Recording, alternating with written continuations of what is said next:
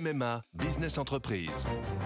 Sandrine, qui dirige une entreprise de conseil, a pris une décision. Oui, cette année, c'est décidé pour ma vie pro et ma vie perso, c'est MMA. Pardon, mais ce ne sont pas les mêmes besoins. Pas les mêmes besoins, mais le même agent MMA qui me connaît bien. Disponible et à 5 minutes de chez moi, je sais que je peux compter sur lui. C'est décidé, c'est MMA. Bonjour, voici l'éditorial du Figaro du 25 mars 2021 par Yves Tréhard, dans le piège turc.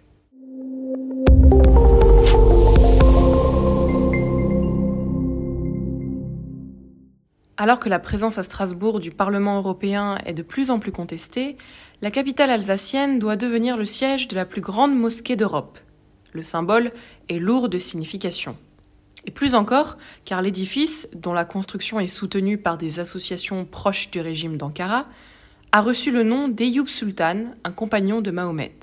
Dans le bras de fer qui oppose sur de nombreux sujets Emmanuel Macron à Recep Tayyip Erdogan, qui se rêve lui-même en nouveau sultan, cette affaire apparaît comme une provocation supplémentaire, humiliante, insupportable même pour notre pays.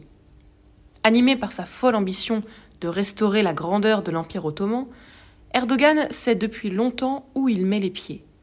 Non seulement il ne cesse à distance d'exciter la fibre islamo-nationaliste de la communauté turque, forte de plus de 600 000 ressortissants aujourd'hui, la diaspora est très importante en Alsace et en Moselle, où son parti a déjà tenu des réunions politiques, ce que nos voisins européens ont interdit.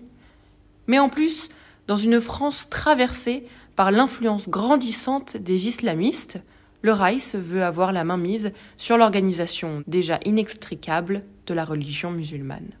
Ses représentants ont ainsi refusé récemment de signer la charte des principes pour l'islam que leur soumettait notre ministre de l'Intérieur. Dans ce contexte, le régime d'Ankara a trouvé une alliée inespérée en la municipalité de Strasbourg.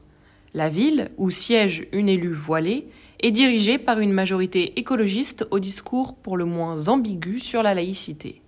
Une aubaine en terre concordataire, car le financement des lieux de culte par les collectivités locales y est autorisé.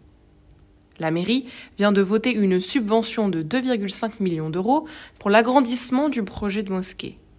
Compte tenu des messages anti-républicains portés par ses promoteurs, on ne peut s'empêcher de penser que le clientélisme électoral le dispute à l'inconséquence.